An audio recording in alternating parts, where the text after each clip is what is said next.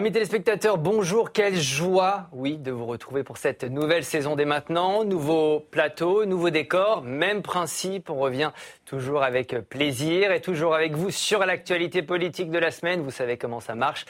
Hashtag et maintenant si vous souhaitez réagir. Autour de moi pour cette première des invités qui sont triés sur le volet la crème de la crème de l'analyse politique. Vous les connaissez déjà. Ils nous font l'honneur, le grand honneur de revenir cette année. Rosine Bachelot, comment allez-vous? Très très bien et vraiment quel plateau superbe, sublime.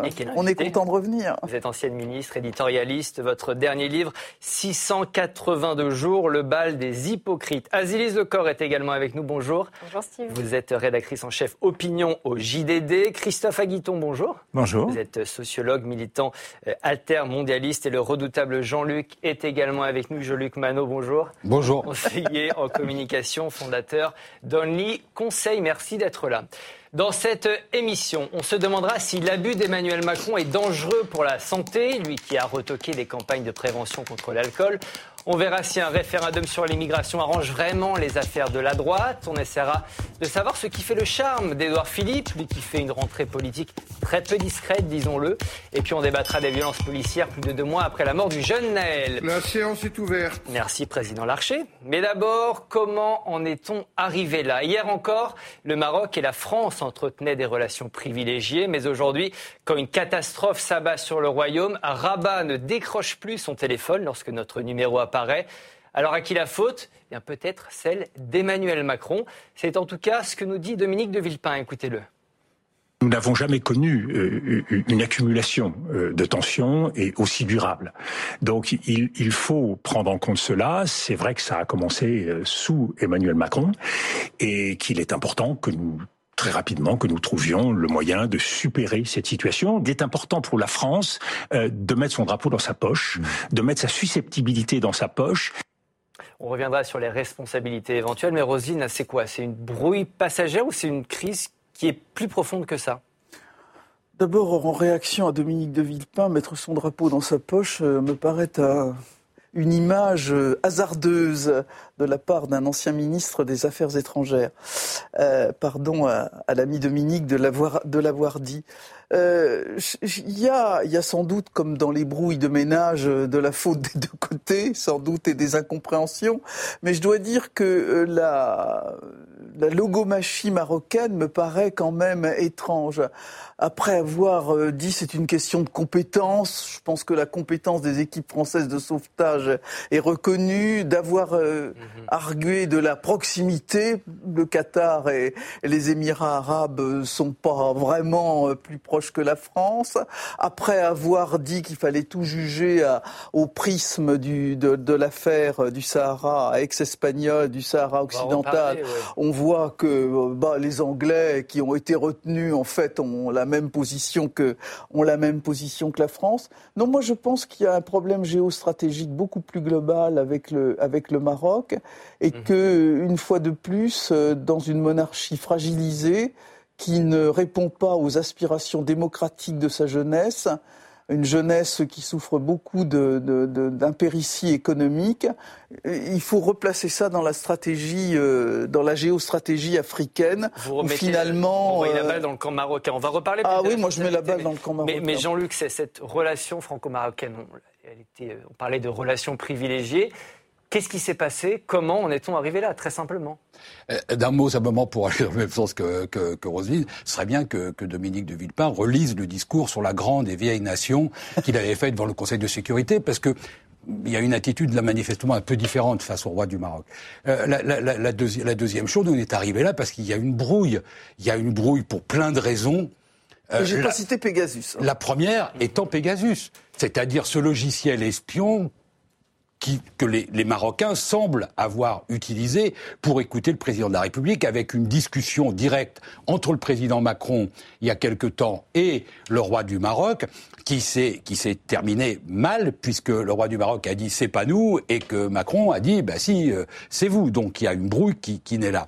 Puis il y a l'histoire de la limitation des, euh, des visas qui est à la suite de ça. Qui est, à la, qui, est à, qui est à la suite de ça. Expliquez-nous l'histoire des visas. Bah, les visas, on a décidé de, de, fermer le robinet, de limiter beaucoup le robinet des, des, des, visas. Et comme on le fait souvent en France, on l'a fait de manière euh, assez, assez rude et assez, et assez violente, qui fait que toute une partie de l'élite marocaine et des, des chefs d'entreprise, etc., n'avait plus accès au, au, territoire national. Donc ça, euh, mm-hmm. il y a eu une, bah, beaucoup de... Maroc, ça touche aussi l'Algérie, la Tunisie. Oui, mais on a été très sévère. On a été très sévère a été très sévère avec le Maroc. Et par exemple, quand vous avez des gens euh, qui dirigent euh, de très grandes entreprises qui ont des investissements en France et qu'on mhm. leur dit vos enfants peuvent pas venir en vacances en France, évidemment, ça a vexé. Il y a une fierté qui a été euh, qui a été qui a été touchée là. Donc, la, dire c'est Macron qui est responsable, c'est assez. Enfin, ça me paraît pas raisonnable. Il y a sans doute des erreurs qui ont été faites, sans doute qu'on peut parler autrement, mais je veux bien que on, vous voyez, on peut vivre heureux en vivant caché. Je ne suis pas sûr qu'on puisse avoir une grande politique en vivant couché. Christophe, même question.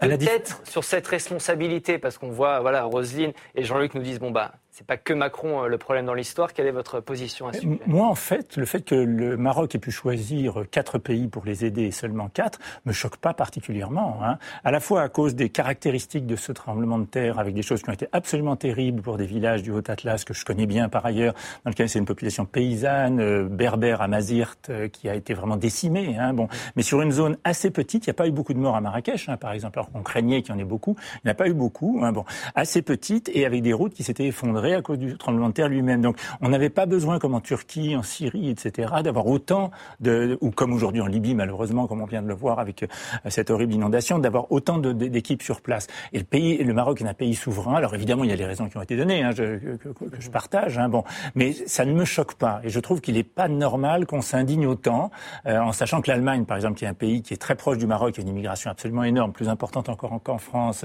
et des liens historiques n'a pas non plus été retenu. Bref, c'est pas une affaire. Je le prendrais comme ça. Après, il y a des vrais problèmes entre les relations, dans la relation entre Maroc et France, ceux dont vous avez parlé. Et l'affaire du Sahara est quand même une épine dans le pied. Alors, on va revoir, oui, juste. Voilà, j'y reviendrai au besoin, mais je pense que c'est un sujet euh, central. Donc, la crise des visas, l'affaire d'espionnage Pegasus, la tentative de rapprochement, vous n'en avez pas parlé, la tentative de rapprochement français avec euh, l'Algérie et le dossier du Sahara occidental. C'est ce dossier du Sahara, Azilis, peut-être, qui crispe le plus, en tout cas du côté marocain? Alors d'abord deux choses, je voudrais simplement réagir euh, ce que disait monsieur, c'est une réalité. Euh, quand il y a une urgence, euh, en effet, les pays doivent gérer euh, les associations humanitaires qui viennent, qui viennent aider, et donc il faut les trier. Donc ça, on n'a pas, je crois, en effet, de, jugement à, porter sur le choix du Maroc, mais on ne peut pas s'empêcher tout de même de se poser une question quand on sait que les pays qui ont été retenus ont reconnu ce Sahara occidental. pour, ah, la plupart, pour l'Espagne, le Qatar. Euh, pas, pas, le Royaume-Uni. et, oui, mais enfin, euh, reconnaissez que ça, pose quand même question du point de vue marocain. Euh, du point de vue marocain. Et ensuite, il y a évidemment donc cette histoire de visa, on en a parlé. Côté français, moi je trouve que c'est plutôt un honneur qu'Emmanuel Macron propose euh, son aide alors qu'il y a eu l'affaire Pegasus. Donc mhm. ça, quand même, il faut le souligner. Il a mis son drapeau dans sa poche. c'est exactement ça. Mais alors, il y, a, une autre question, je pense qu'on doit se poser, c'est celle de la relation avec l'Algérie. Emmanuel Macron a essayé de privilégier sa relation avec l'Algérie aux dépens euh, du, royaume marocain en, mettant de côté euh, cette relation qui était déjà privilégiée. On sait que les relations entre le Maroc et l'Algérie ne sont pas au beau fixe. Et il a, il a essayé de le faire dans une, sorte d'idée de, repentance qui ne fonctionne même pas avec l'Algérie. Qui s'est rapproché de la Russie. Absolument. Et donc, euh, moi, ça me paraît assez vain. Et je pense qu'on peut le souligner. En effet, le, l'erreur d'Emmanuel Macron de ce point de vue-là. Et je crois que la réaction du Maroc mm. en, dit beaucoup. Pour vous, il ne fallait pas se, non pas se réconcilier avec l'Algérie, parce que je crois que, la réconciliation est, extrêmement difficile, mais qu'il y ait une tentative de la part d'Emmanuel Macron de, stabiliser des relations bah, difficiles. Écoutez, une euh, tentative, la, reconnaissance de l'affaire Oda ou des choses très importantes qui ont été faites. Mais il y a une différence entre reconnaître des faits historiques. je trouve que c'est très très bien. Et aller, par exemple, dès, dès 2016, expliquer que, euh, que la France est, est, responsable de crimes contre l'humanité en Algérie. Euh, euh, cela va dans, le même, euh, dans, même, dans le même sillon que de dire oui, mais c'est un, c'est un, c'est un chef d'État, c'est un chef d'État, ce n'est pas un historien. Vous allez avoir que les, crimes euh, sont La position d'une France, de la France, où on sait que l'immigration algérienne aujourd'hui, issue, issue l'Algérie, est, est, un, est un problème. On débat, les amis, on débat de cette histoire France-Maroc, mais pour Emmanuel Macron, bah, les polémiques n'ont tout simplement pas lieu d'être. On va l'écouter. Je vous redonne la parole, Jean-Luc, dans un instant. J'ai vu beaucoup de polémiques ces derniers jours qui n'ont pas lieu d'être. Nous sommes là. Nous avons euh, la possibilité euh, d'apporter une aide humanitaire directe. C'est évidemment à Sa Majesté le Roi et au gouvernement du Maroc, de manière pleinement souveraine, d'organiser l'aide internationale. Et donc nous sommes à disposition de leur choix souverain. C'est depuis la première seconde ce que nous faisons de manière tout à fait normale. Jean-Luc, vous êtes d'accord On en fait un peu trop sur cette brouille euh, entre la France et le Maroc ou il y a vraiment quelque chose de, problématique là-dedans? Je pense qu'on en fait trop, mais il n'y a pas seulement le fait, il y a, euh, la souveraineté du Maroc, euh, bon, on va se mettre d'accord assez rapidement sur évidemment personne va faire rentrer des sauveteurs par effraction au, Maroc. On vient, les pays viennent si on leur si on leur demande. Mais là, on est dans quelque chose d'un peu plus rude quand même. Quand vous voyez un reportage où on a des sauveteurs qui disent on nous a acceptés à condition qu'on n'ait pas les, les cuissons bleu blanc rouge sur notre, notre, uniforme de sauveteur. On voit bien qu'on n'est pas juste dans une question de logistique, d'organisation. En plus, la situation, euh, vous disiez que vous connaissiez, j'ai un peu d'attache là-bas aussi, dans, toute la, région du Haouz. Manifestement, quand, on regarde l'étendue des dégâts, je veux dire, plus de sauveteurs et plus d'interventions serait sans doute serait sans doute utile. Mais ça, c'est effectivement l'affaire du l'affaire du Maroc. Mais l'idée qu'on aurait fait une erreur en essayant de se réconcilier ou en tout cas d'apaiser avec l'Algérie par peur de nuire à la relation avec le Maroc, c'est pas une position diplomatique tenable. Enfin, euh, il y a des principes internationaux, notamment sur la question euh, du Sahara, et on peut pas et choisir au Maghreb notre partenaire au détriment d'un autre, c'est-à-dire dire bah, on va donner raison aux Marocains surtout et avoir des relations détestables avec l'Algérie, ou le contraire est, est, est une position. la France qui fait un pas vers l'Algérie et jamais l'Algérie qui fait un pas vers la France. C'est une position. Notamment sur, après l'échec, après, après le fait que, après le fait que les efforts faits avec l'Algérie ne soient pas payés de retour, c'est une vraie, c'est une vraie question. Mais vous voyez, les, les, les, alliances et les relations diplomatiques, ça se fait pas comme ça par, euh, par vengeance ou par, euh, ou par rétorsion. Si on fait un bilan, Christophe, de, cette, de ce rapprochement, notamment avec Alger, comment, quel adjectif vous retenez? C'est un échec deux, c'est un... deux, évidemment, ça n'a pas fonctionné parce que ça va demander beaucoup de temps.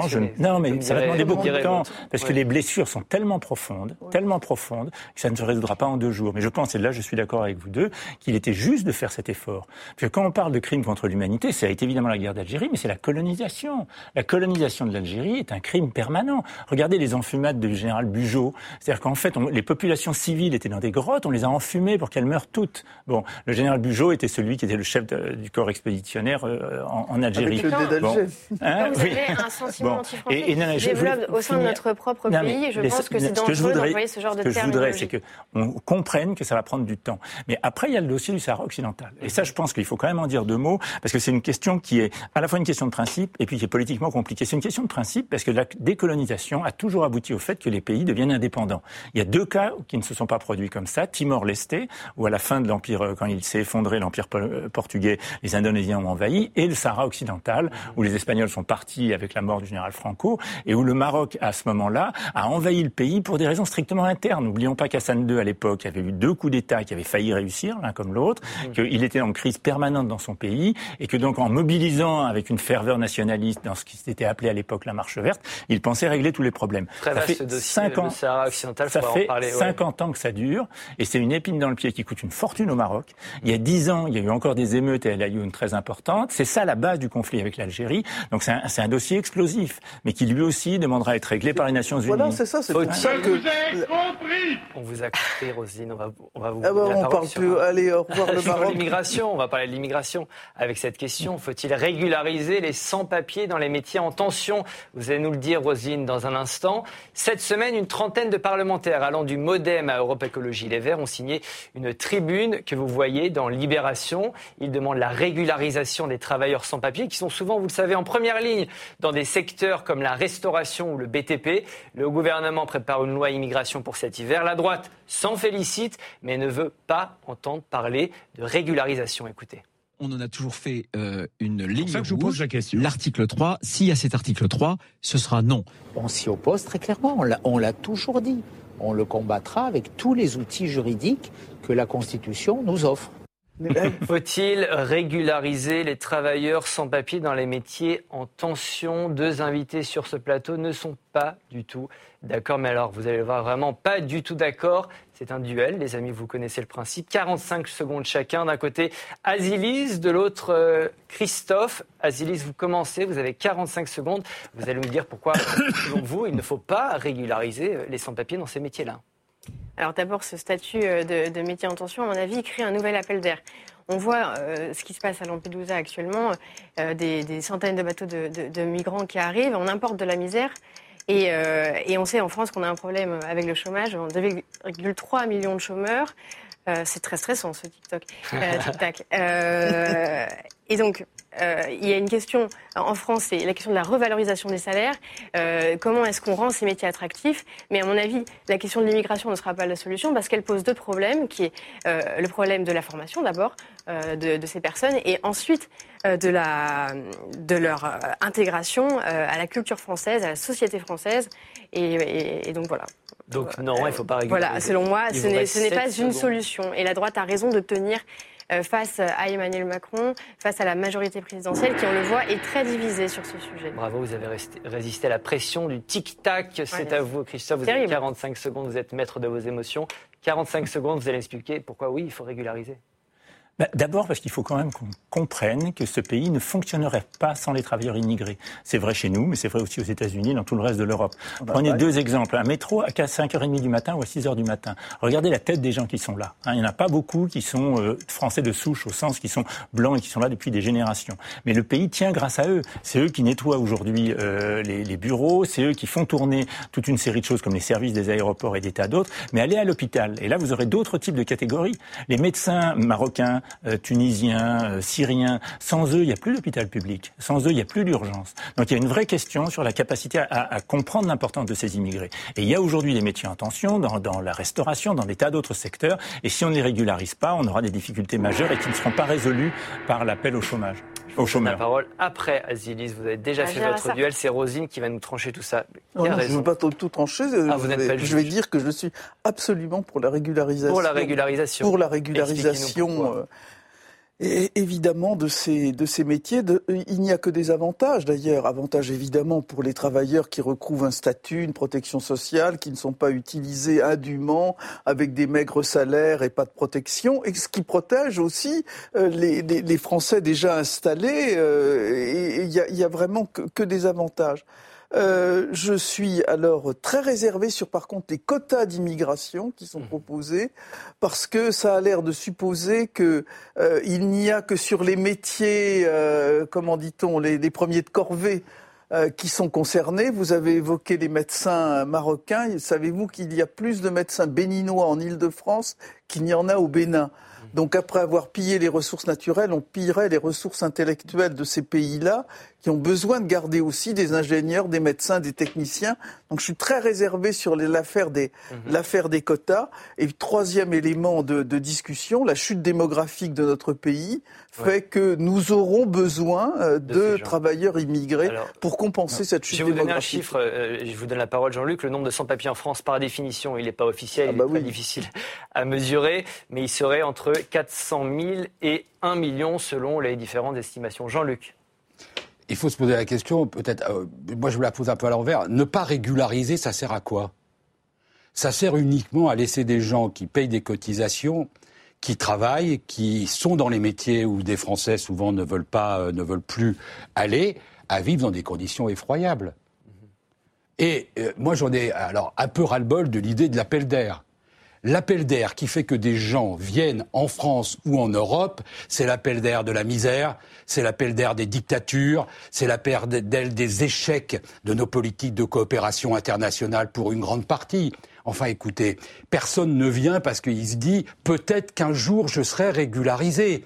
On vient parce qu'on a faim, on a faim parce que ses enfants ont faim, parce qu'il faut envoyer des, des moyens. Donc, c'est un fantasme, cette histoire euh, d'appel d'air. D'ailleurs, il y a tellement peu d'appels d'air que, pour un certain nombre, ils viennent en France avec une idée, c'est de partir au Royaume-Uni. Car si vous allez, si vous allez à Dunkerque, que vous allez dans ces régions-là, ils disent pas contrairement à ce que dit une partie de la droite, c'est parce qu'on a un système tellement laxiste, la sécurité sociale, les immigrés gagnent plus qu'un travailleur français. Ils veulent, ils veulent, ils veulent partir. ils, meurent, ils meurent en traversant, ils meurent en traversant pour aller, pour vouloir aller en, en, en, en Grande-Bretagne. Donc nous en avons euh, besoin, notre économie, à les structurer comme ça. Nous en avons besoin, pas seulement dans les métiers euh, premiers de corvée, on en a besoin pour beaucoup d'autres, dans beaucoup d'autres maisons, infirmières, médecins, etc. Ceux pour qui demandent cette régularisation, c'est aussi le patronat. En plus, en plus les patrons demandent qu'on régularise. Euh, Évidemment, ça leur permet de tirer les salaires vers le bas. Qu'on régularise ces, ces, gens. Donc, il y a matière effectivement à, à régulariser. Et de ce point de vue, je veux dire, je trouve que cette euh, tribune transpartisane de libération, qui a publié, euh, ça, ça, éclaire un peu la rentrée. Voilà. Mhm. Euh, juste pour réagir à ce que disait Azilis, c'est le patronat qui demande euh, ces régularisations et Azilis disait ça permet de faire baisser, de, mettre la pression sur les salaires.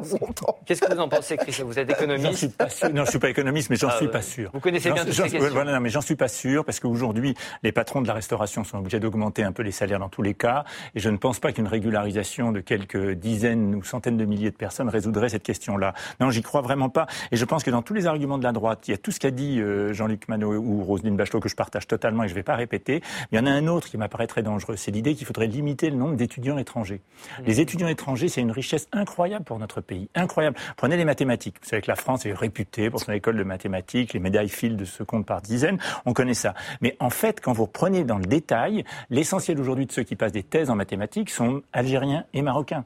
Et c'est eux qui permettent au laboratoire de sciences euh, mathématiques, en l'occurrence, de, de, de, de, progresser. Donc on a besoin de cet échange-là. Et ce que j'espère, là aussi je suis d'accord avec Rosine Bachelot, c'est qu'une partie de ces étudiants qui sont des étudiants très qualifiés retournent dans leur pays et puis s'aider à ces pays pour pouvoir retrouver euh, des capacités. Et, là, vraiment, pour moi, c'est une question importante. Et des pays comme l'Australie ou la Grande-Bretagne mm. appuient en permanence sur la nécessité d'avoir plus d'étudiants étrangers parce qu'ils savent que c'est l'avenir. Là, là, on parle d'un tout autre Non, mais c'est ce que la droite avance souvent, c'est qu'il ne faut pas d'appel d'air. On ne peut pas traiter cette affaire-là par appartement. Il y a, voilà, il y a, mais on sent quand même qu'il y a vous allez me dire si c'est vrai ou pas, un sort de tabou sur cette question des régularisations. Le gouvernement fait cette proposition il y a un an et demi, et là on le sent encore qu'il hésite à mettre cette, mesure en avant. Pourquoi Quand on, y va, pas Et parce que ça dévoile le, clivage et, euh, et, la problématique finalement de la jeunesse du macronisme.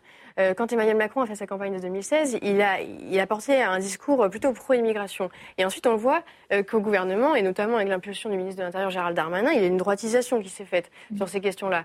Et donc là, on voit avec cet appel qui est en effet signé par des personnalités euh, très largement entre gauche, centre, gauche, gauche, très, gauche radicale, voilà, absolument.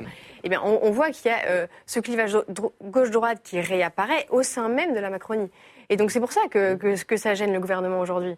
Et, de ce point de vue, euh, ils vont avoir beaucoup de mal à passer ce texte sans 49.3, mhm. puisque la droite, si ce, cette extension est maintenue, ne le votera pas. Et la gauche euh, demande des inflexions qui sont, à mon avis, trop importantes pour le gouvernement. Euh, Très rapidement, Jean-Luc. Oui, Roselyne avait raison de dire que c'est global. Moi, j'ai des, exemples. Vous comprenez On ne peut pas dire à des étudiants, c'est une vraie question. Vous ne pouvez plus venir en France. Alors ils vont où? Bah là, on les accueille en Chine, ils vont, ils vont au Canada, ils vont aux États-Unis.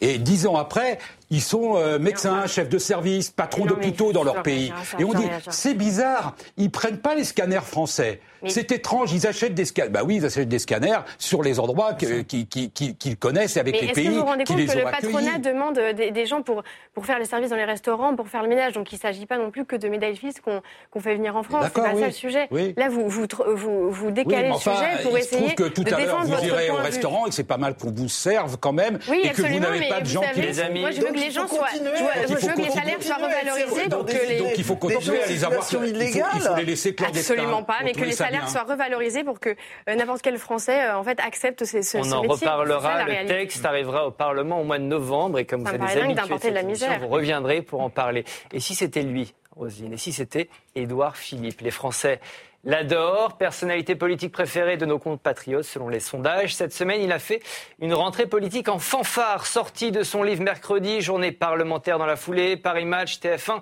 France Inter, Édouard était partout, d'où cette question. Monsieur le Premier ministre, êtes-vous déjà dans les starting blocks pour 2027 responsable politique qui viendrait vous voir en disant la, prochaine élection présidentielle, non, on s'en fout, c'est pas le sujet. Ben, il vous raconterait des caramels. Ceux qui vous disent qu'ils n'y pensent jamais vous racontent des cracks. Ceux qui y pensent en permanence et qui ne pensent qu'à ça sont des dingues. Après le bololo, on a les caramels. c'est long. 2027, c'est loin, non alors, bon, 2027, c'est loin. Euh, on sait très bien que les, les chéris des sondages sont les gens qui ne sont pas aux affaires. Euh, on l'a vu sur d'autres sur d'autres personnalités. Toutefois, bon, il est clair que Édouard Philippe se positionne pour la candidature à la présidence de la République en 2027 et, qu'il adopte la seule stratégie valable dans ce domaine, mm. c'est-à-dire de de poser ses pions, de, de, de créer des réseaux, de mobiliser un certain nombre de relais d'opinion autour de lui, euh, de gérer cette image de sa maladie qui peut être un élément perturbateur pour pas que dans l'oubli qui se, ferait entre euh, l'apparition très nette de sa maladie et son image, il y, a une sorte d'effet de surprise que cette affaire-là soit derrière lui au moment de sa candidature. Il gère ça de façon parfaite. Ça ne veut pas dire qu'il sera élu.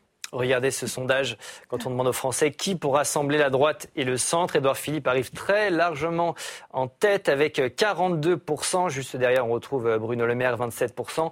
Ensuite, Gérald Darmanin avec 22%. C'est un sondage OpinionWay pour Le Parisien en date du 2 septembre. Qu'est-ce qui plaît chez Édouard Philippe auprès des Françaises, Élise, selon vous? D'abord, simplement une réaction. Euh, euh, sur notre thématique. Je ne vais pas du tout critiquer le choix de l'émission, mais, mais, ça interroge quand même sur notre, notre démocratie et sur notre vie politique, parce qu'on est en train de discuter de qui sera le candidat idéal pour la droite et le centre, euh, puisque Edouard Philippe la représente. C'est très euh, journaliste. Notamment. Oui, ça intéresse les journalistes. Mais, non, mais ce que je veux dire, c'est que ça, ça, pose quand même question. Alors, qu'est-ce qu'on fait aujourd'hui pour répondre aux questions? Est-ce que la démocratie représentative, enfin, ça pose ce type de questions. On n'est pas malade en France, et pourquoi est-ce qu'on se projette encore vers une figure d'homme providentiel qu'on cherche absolument et qu'on ne trouve pas depuis longtemps? Euh, Edouard Philippe va avoir quelques soucis, je crois, euh, pour, euh, enfin quelques soucis, j'en sais rien. En tout cas, ils vont être très nombreux sur son créneau. Il y aura Laurent Wauquiez probablement, Gérald Darmanin, donc ils, vont se disputer pour essayer de passer le second tour. Et puis, il ne faut pas oublier que Marine Le Pen sera là pour préempter les sujets liés à l'immigration et au pouvoir d'achat, donc sur une ligne sociale. Que vont faire les candidats de la droite et du centre sur ces questions-là? Vous n'avez pas répondu à ma question. Qu'est-ce qui plaît chez Edouard Philippe, Jean-Luc? Oui, donc même si la question est inintéressante, je vais, je vais, essayer d'y répondre. Euh, euh, non, alors je crois, quand on, est candidat à l'élection présidentielle, il y a deux aspects. Il y a son aspect personnel, son, son charisme, le rapport, la rencontre d'un homme avec un, un, peuple. Puis il y a des questions politiques, sociologiques, de, de rapport de force. Euh, ce qui plaît à certains, en tout cas, qui ne sont pas amoureux d'Édouard Philippe, on peut aussi trouver que c'est Très bien. Si on est amoureux, c'est autre chose. Mais si on est juste dans la dans l'analyse dans l'analyse politique, face à Marine Le Pen, face à l'extrême droite, la seule alliance qui fonctionne, c'est une de mon point de vue, c'est une alliance qui va du centre gauche à la droite. Et de ce point de vue, je ne pense pas qu'Édouard Philippe, je vais vous contredire, soit sur le même créneau que Vauquier.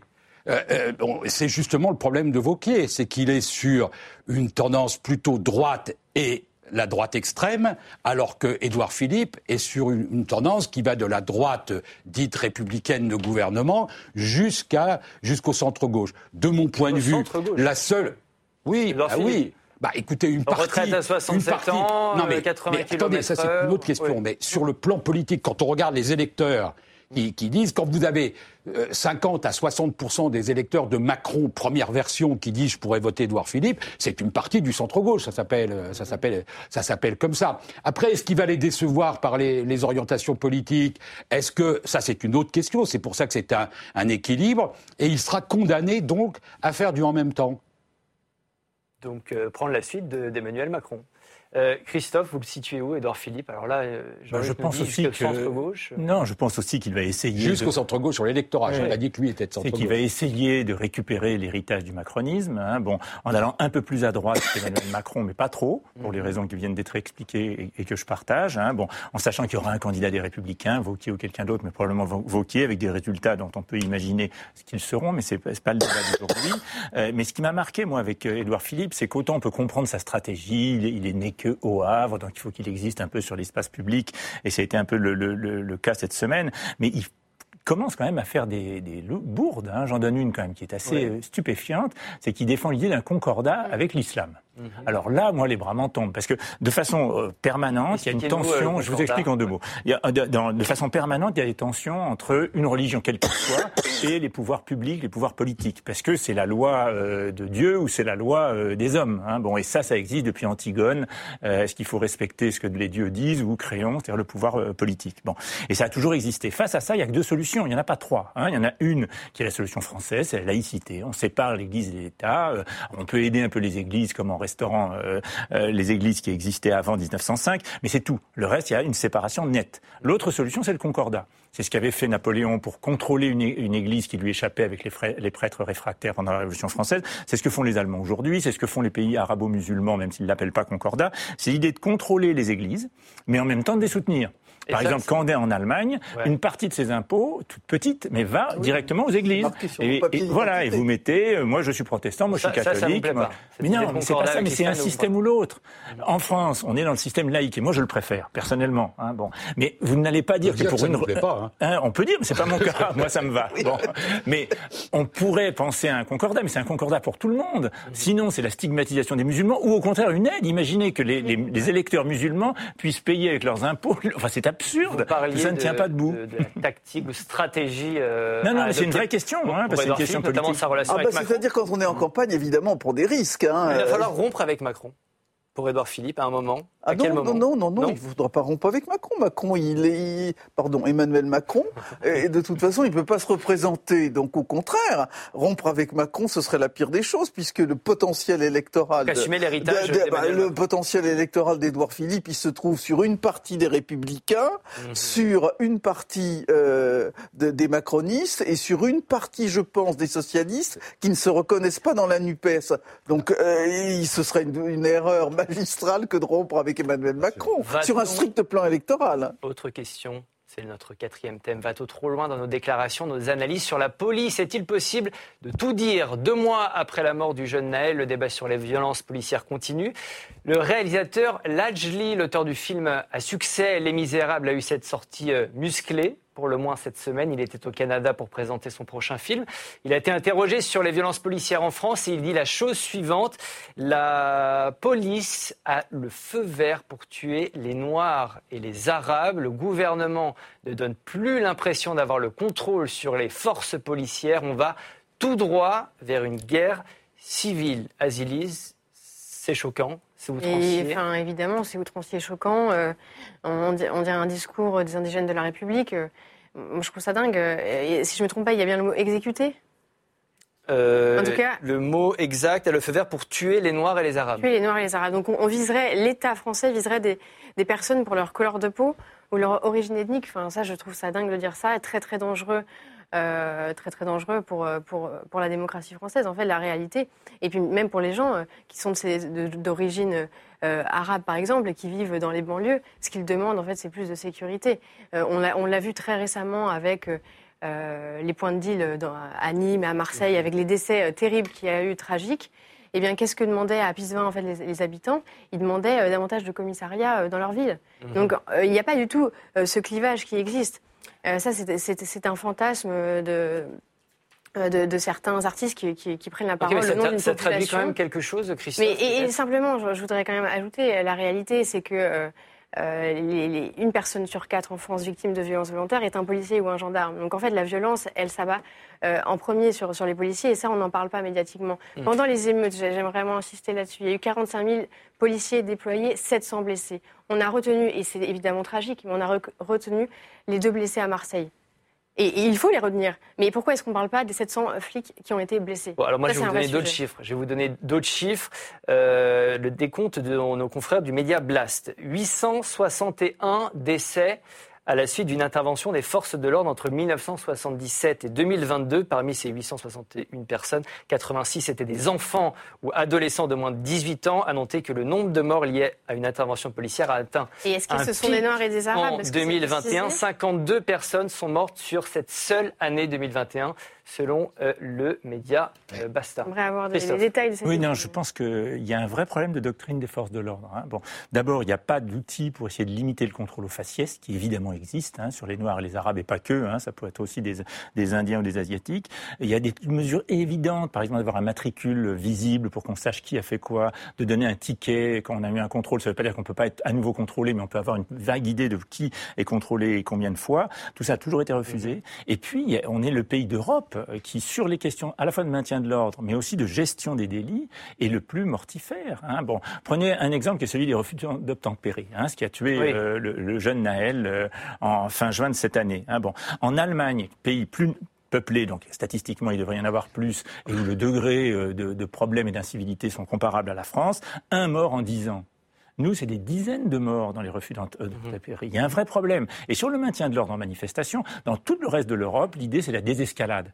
On trouve des moyens. d'obtempérer, il y a des piétons qui sont fauchés par euh, ces personnes qui refusent d'obtempérer. Les Allemands, il n'y a pas plus de piétons qui sont fauchés qu'en France. Par contre, il y a beaucoup plus de morts chez nous. Ah bon. Et dans les manifestations, c'est quelque chose d'incroyable. Tout le XXe siècle a vu une baisse générale du degré de violence. Hein. Et au début du XXe siècle, c'est l'armée qui tirait sur la foule. À la fin, et mai 68 a été un symbole à cet égard, c'est l'idée qu'il faut tout faire pour qu'il n'y ait pas de mort ou de blessés graves. Depuis là, une centre de formation des gendarmes en France. Depuis une dizaine d'années, c'est le, centre le plus reconnu pour, euh, pour la gestion notamment des manifestations. Donc ça, c'est faux, c'est totalement. Cette semaine, depuis, on a, depuis les gilets jaunes, je finis là-dessus. donné la parole au premier flic de France, un ancien premier flic de France, Nicolas Sarkozy. Je vais, vous le faire écouter. Il a défendu les forces de l'ordre et il dit qu'il n'existe pas, selon lui, de violence policière. Écoutez-le et je vous redonne la parole. On parle à longueur de plateau des violences policières qui sont deux mots qui sont parfaitement incompatibles. Ça n'existe pas, les violences policières, pour vous? Il peut exister une bavure policière. Et elle doit être sanctionnée. Il n'existe pas de violence policière pour la bonne et simple raison que la police a la force de l'ordre de la République. Donc parler communément de violence policière pour la mettre au même niveau que cette barbarie que l'on voit, ça rend les gens foudrage. Et ils ont raison. Rosine, sur ce point, sur l'existence ou non déjà des violences policières. Je reviens d'abord au propos du réalisateur Lajli, qui tient des propos, euh, à mon avis, euh, d'un tel excès qu'on ne, peut pas les, on peut pas les accepter. Et en plus, il les tient à l'étranger, mm. ce qui est quelque chose de... Il les tient au Canada euh, et il tient ces propos-là en, vraiment d'une violence vis-à-vis de, de, son pays qui me me, choque, me choque profondément. Alors vous avez fait une présentation en faisant la sommation des euh, choses sur 50, pratiquement 50 ans. Alors, les chiffres, les chiffres faire la, sommation de ces, de ces morts sur 50 ans, c'est quand même une présentation, pardon de vous le dire, qui est quand même largement, largement biaisée, hein, parce que alors à ce moment-là, on peut, on peut, on peut le faire sur bien d'autres sujets.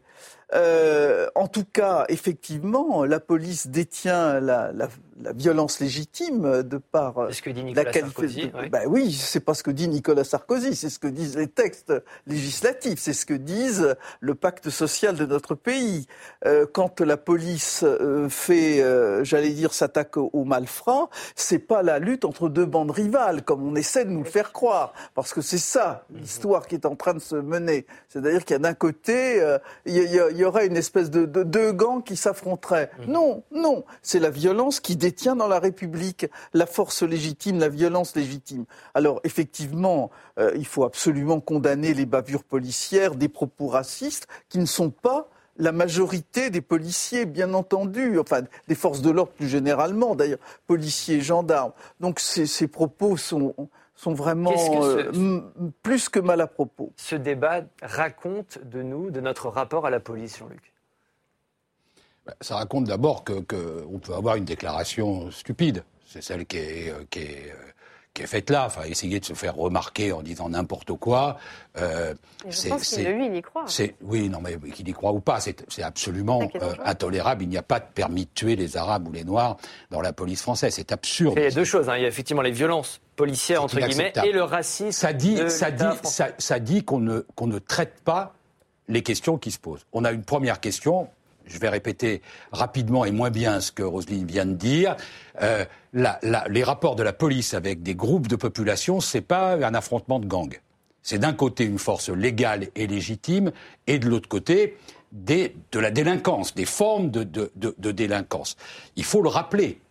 Il faut le rappeler. Mais là-dessus, par exemple, j'étais frappé que dans toute cette période, il n'y ait pas un politique qui se soit adressé à ces gamins. On s'adresse aux parents, on soutient la police, on dit euh, la responsabilité des parents. Mais le discours simple qui dit on ne meurt pas à 16 ans. Si un flic vous interpelle, arrêtez-vous, obtempérez. On est dans un pays de droit. Le flic se comporte mal avec vous. Allez porter plainte contre le flic, allez vous défendre contre le flic. Le, le commissariat veut pas la prendre, vous avez la trouille dans le commissariat, vous avez des élus pour faire, pour, pour, ça. Mais, ne, mais obtempérer, c'est pas une option. C'est obligatoire et ça passe par là avec les recours. Première chose. Deuxièmement, on a un problème, non pas de violence policière, mais de violence de policiers. Ça, ça existe.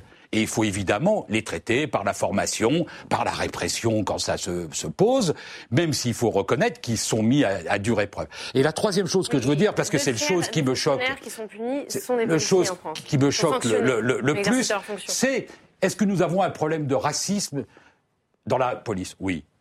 Oui, nous avons un problème de racisme. Et je veux dire là-dessus quelque, chose. Bah, il accepte que vous avez des policiers français qui sont sur des sites où ils, ils, ils chassent le bougnoul. Enfin, écoutez, on a, on a des exemples. Mais alors, vous avez c'est extrêmement grave. Mais on l'a vu. C'était dans la presse.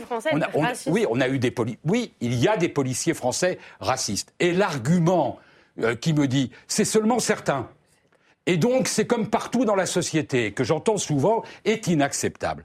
Parce qu'un policier, ça ne peut pas, ça ne doit pas être dans un comportement raciste. Parce que moi, si ma crémière est raciste, je change de crémière. Je peux changer de crémière. Si mon flic est raciste, je peux pas changer de flic. Il m'interpelle, il me met en garde à vue, il m'interroge, et ça, c'est inacceptable de considérer qu'après tout, c'est pas faux. si grave que ça, il y en a, pas plus qu'ailleurs. L'exemplarité, c'est ce que dit Jean-Luc. Il, il, il, il sera sanctionné. Ouais, ça, c'est la réalité. Oui, oui, très Donc, bien. Euh, en fait, mais je dis pas le contraire. Je dis pas qu'on les sanctionne pas on, d'ailleurs. En, en effet, on ne choisit pas un policier comme comme sa crémière, mais simplement l'État français ne manque pas de les sanctionner. Donc ça, c'est une réalité. Très bien. Oui, oui. Et votre discours, je trouve, rejoint celui de ce de ce réalisateur, parce que vous faites une sorte de continuum, un continuum dangereux en disant que les policiers sont racistes, de la même manière qu'il dit qu'il tue les Noirs et les Arabes. C'est la même chose. C'est la même. Vous dites la même chose. Pas plus que le vôtre est le mien était solidaire. Le sujet est repris par certains politiques. La semaine prochaine, une centaine d'organisations appelle à marcher contre les violences policières et, c'est important, le racisme. Elle dénonce une politique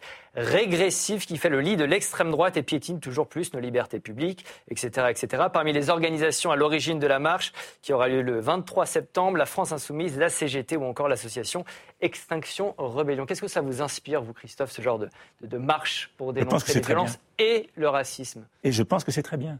C'est-à-dire qu'on avait vu qu'en 2005, quand il y avait eu les émeutes et les violences urbaines, tout le monde avait été paralysé, personne n'avait repris ces questions-là. Là, ça n'est pas le cas. Et que le monde associatif, syndical et politique se disent il faut pouvoir dire quelque chose sur ces questions-là, parce qu'il y a en effet un racisme qui existe, alors pas chez tous les policiers, mais qui existe. Et puis, il y a un problème de doctrine de maintien de l'ordre, à la fois sur les affaires délictuelles, mais aussi sur l'ordre public. Et ça, c'est décisif. Hein, c'est ce qui explique pourquoi, à la différence de mai 68 et grâce à Maurice Grimaud, l'absence de mort, depuis les Gilets jaunes, des, on ne des compte morts plus. pendant les émeutes. Est-ce que les, les oui, policiers... oui, oui, deux morts, deux morts. Mais De- ils- à Marseille, il y a eu deux morts. Si, il y a deux morts on peut depuis. on ne peut pas non plus faire d'angélisme. Non, non, non, c'est Quand pas on voit les organisations Non, non, non, mais- qui se servent Et puis- politiquement de ce dossier parce qu'il y a un potentiel électoral dans, Dans ce toute pays, l'Europe, euh, il faut dans pas. toute Non, je veux hein, Non, les non, non, violons, c'est pas euh, ça. c'est pas. Mais c'est que dans toute l'Europe, il y a aussi Ouais. des black blocs, il y a aussi des violences, il y a aussi on- des problèmes. Quand on, on ne la- respecte la- pas la, la loi, euh, il y a des- on sait- évidemment des On risques sait de très bien l'électorat qu'elle a France- récupéré aux dernières élections. Vous est-ce entends que la plus, parlez France, pas tous en même pourquoi temps. est-ce que la France est le seul pays où les gens sont éborgnés, perdent leurs mains sont laissés entre la vie ou la mort, meurent dans certains cas. Il y a eu deux morts à Marseille, un une pendant les Gilets jaunes, une vieille dame qui a été tuée par une grenade lacrymogène, et un qui vient d'être tué fin juin, début juillet par un, ce qu'on appelle euh, un beanbo euh, bag, c'est-à-dire en fait une espèce de sac euh, de grenaille de fer, qui, qui en est mort, un père de famille qui passait là par hasard. Bon. Ah oui, Donc il y a des morts. on vous Oui, mais d'accord. C'est ça, veut dire il n'a pas été visé. un autre thème, les amis, les amis, s'il vous plaît. On passe à un autre thème, le dernier de cette émission. L'alcool serait-il devenu bon pour la santé? On pourrait se demander, puisqu'on a appris cette semaine que le gouvernement avait retoqué deux campagnes de prévention, de sensibilisation. Rosine n'est pas du tout d'accord avec moi, elle va nous le dire pourquoi. La Coupe du Monde de rugby a commencé. L'une de ces deux campagnes devait débuter au même moment. Et patatras, selon Radio France, cette campagne a été enterrée par le gouvernement. Les associations dénoncent les pressions du lobby du vin. Écoutez la réponse du ministre de la Santé. Il y a eu un 000 morts euh, par l'alcool par, euh, par an, c'est extrêmement violent, euh, mais on a eu et collectivement le sentiment que dans la période où on était on avait plutôt intérêt à recentrer, justement, vous l'évoquiez, sur le public jeune, euh, sur le fait d'avoir cette approche un peu plus par le côté, aller chercher le côté festif plutôt que le côté euh, culpabilisant. Euh, c'est, est-ce que c'est un bon choix, un mauvais choix de santé publique? Il y a bien une campagne qui commence le 25 septembre. On va renforcer tous les dispositifs de suivi des conséquences. Alors, Madame la ministre de la Santé, expliquez-nous pourquoi c'est pas une surprise pour vous que gouvernement, que l'exécutif enterre une telle campagne? Alors d'abord, il n'y a pas enterrement d'une campagne euh, contre, contre l'alcool ou d'information sur l'alcool, il y a le remplacement euh, d'une campagne par une autre. Moi, je suis assez d'accord avec ce que dit euh, Aurélien Rousseau. C'est très difficile, les campagnes globales de santé publique. Il y a d'abord un épuisement très vite des campagnes, il y a le fait de toucher un, public très large fait que finalement tout le monde s'en moque un peu. Et euh, avoir des publics ciblés, parce que c'est bien l'alcoolisme des jeunes qui est, une, qui est un vrai problème de santé publique, un problème de sécurité également. On l'a vu encore euh, euh, on est en train de juger les, euh, les gens qui ont tabassé à mort le chauffeur de bus, le chauffeur de bus à, Bayonne. Là, il y a, des conduites en, en état hyper, euh, hyper alcoolique. Donc je trouve que les campagnes ciblées marchent sont, plus, pertinentes. toujours en votre direction est-ce qu'il y a des pressions, des lobbies de l'alcool sur le pouvoir exécutif bien sûr. général? Bien sûr qu'il y a des campagnes, des, lobbies de l'alcool, euh, mais on, y résiste. Là, en l'occurrence, les, les, lobbies, sont là, euh, les lobbies sont là, bien sûr. Euh, on n'est pas dans le pays des bisounours. Je les ai, je les ai connus comme ministre de la Santé. Là, je, les ai même, pas. je les ai même reçus et je leur ai dit merde, c'est clair. mais là, vous nous dites que Je leur ai dit non, pardon. Vous avez le droit. Mais là, visiblement, on n'a pas su résister. Emmanuel Macron n'a pas su résister C'est pas, ça qu'il a pas pression des lobbies. C'est pas qu'il a résisté. Il, y a une campagne qui va être beaucoup plus mauvaise sur les lobbies de l'alcool que la campagne généraliste qui va qui va pas marcher. Il y a une, une tolérance peut-être un peu particulière. enfin, les tireuses à bière, je vous rassure, elles ont bien marché pendant. Elles, tournent à fond le cannabis. Ballons, hein. Prenons le cannabis. Peut-être plus simple comme ça. Le cannabis, on a une, politique très répressive et quand c'est l'alcool, on est un petit peu plus coulant, euh, Christophe. on a une politique répressive.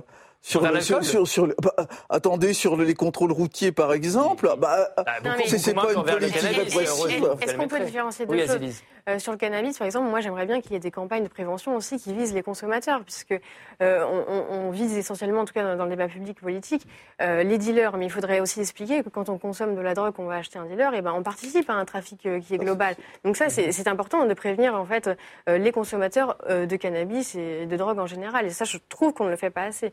Sur l'alcool, il faut différencier deux choses à mon avis.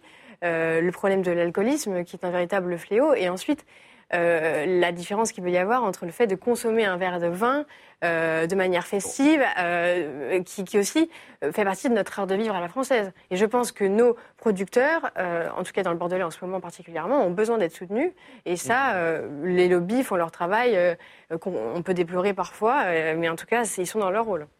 Jean-Luc, sur cette question, je vous voyais un petit peu. Oui, non, mais euh, bon, on va pas se raconter, on va pas se raconter d'histoire. Euh, euh, il y a moins de production de, de, de shit en France que de vin.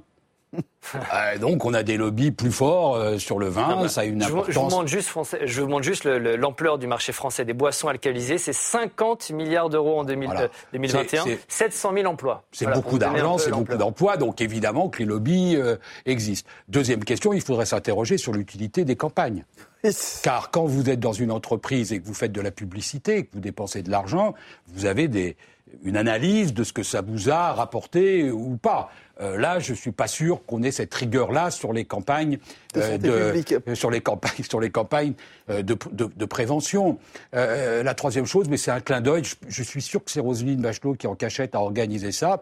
Il y a eu une contribution assez formidable contre la surconsommation. C'est l'incapacité du Stade de France de fournir suffisamment de bière aux, personnes qui assistaient au match de rugby, au premier match de rugby euh, euh, contre, les, contre les All Blacks. Il y a eu partout beaucoup d'émois. Le seul problème, Roselyne, c'est qu'en même temps, il n'y avait pas assez d'eau. Et donc, vous voyez, de temps en temps, la prohibition a des effets pervers. Quand Emmanuel Macron boit euh, cul sec, un verre comme ça, on se souvient au mois de juin, oui, parce que un, un verre de bière, il est dans son rôle? Bah, c'est-à-dire, il est dans une, chose festive, mais on devient une société absolument, mais incroyablement, euh, comment dit Oui, euh, c'est vraiment, c'est un non-sujet. C'est surestimé, c'est surestimé de beaucoup la, la capacité, performative d'Emmanuel Macron. Non, mais, c'est peut-être un message aussi. Voilà, c'est pas si dangereux que ça de bord de. Non, mais vous savez, j'ai été euh, au moment du vote de la loi Evin, j'étais dans l'opposition. J'ai voté la loi tabac-alcool contre mon groupe on m'a même retiré, j'étais la porte-parole, j'étais l'orateur du groupe, on m'a retiré trois heures avant de monter à la tribune mon rôle d'orateur du groupe pour le donner euh, euh, aux, représentants, aux députés de Charente, euh, de la région de Cognac. Donc je sais, je, sais avoir dans ce domaine du, courage, du courage politique. Et les, les gens, les lobbies m'expliquaient à l'époque qu'on allait ruiner le sport mmh. parce que le, le sport marchait avec les buveurs etc. On m'a raconté, mais des calembres d'aine pas croyables. Évidemment, rien de tout ça ne s'est passé. Heureusement, euh, des structures, euh, enfin, des, des, choses ont été mises en dérivation pour soutenir le, sport, sans que ça passe par les, les, buvettes. Et je dois dire que ça continue, les, les tireuses à bière, etc.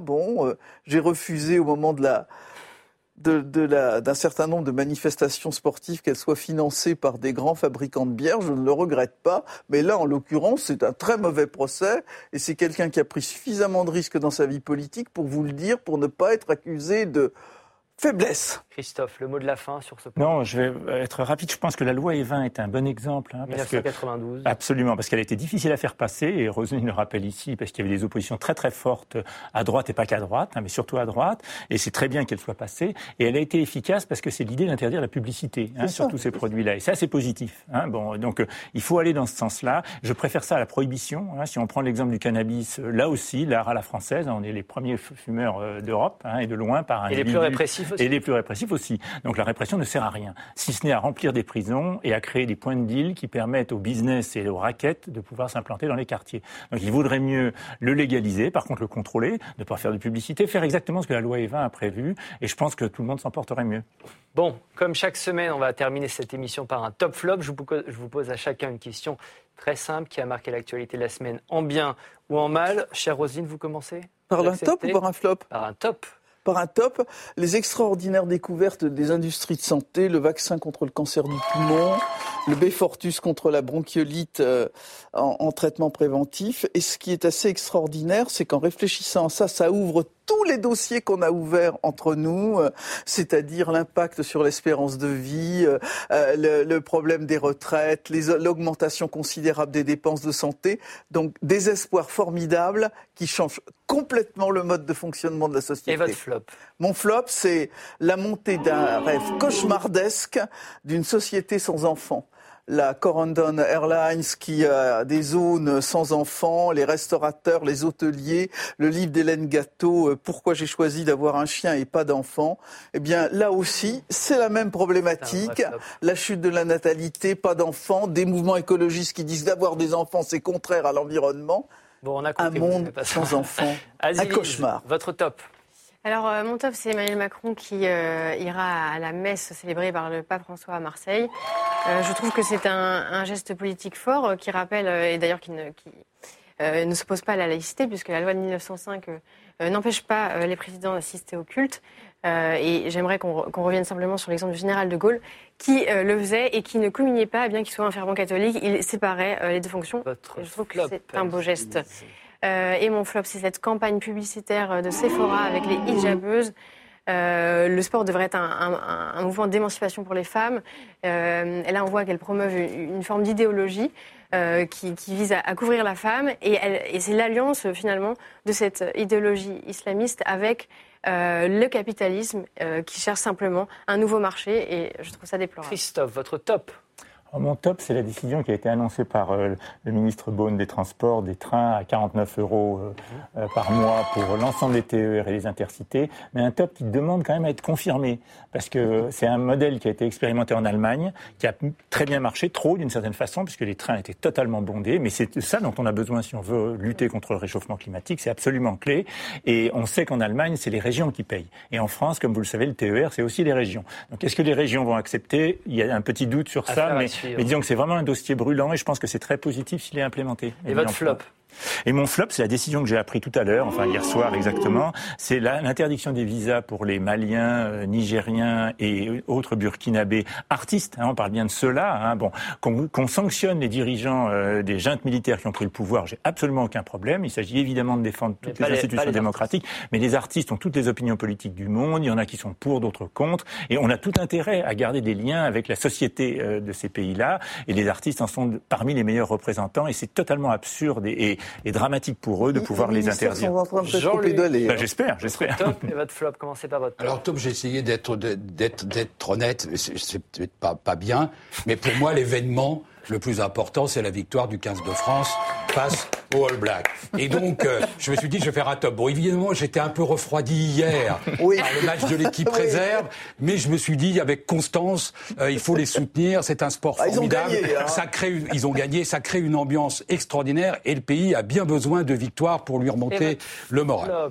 le flop, c'est, vous savez, vous partez un peu en vacances, vous revenez, et, et vous y croyez pas. J'entends Jean-Luc Mélenchon qui euh, fait des déclarations euh, euh, jadis sur l'interdiction du voile, la, laïcité intégrale, nous expliquer que la baya c'est une question de mode et qu'il est formidable d'inviter un, rappeur antisémite et homophobe dans, le, dans, leur, dans, dans, dans, leur fête. Et je me suis dit à ce moment-là, Jaurès, Mitterrand, revenez, ils sont devenus fous. Merci à tous les quatre, c'est la fin de cette émission. Merci d'avoir participé.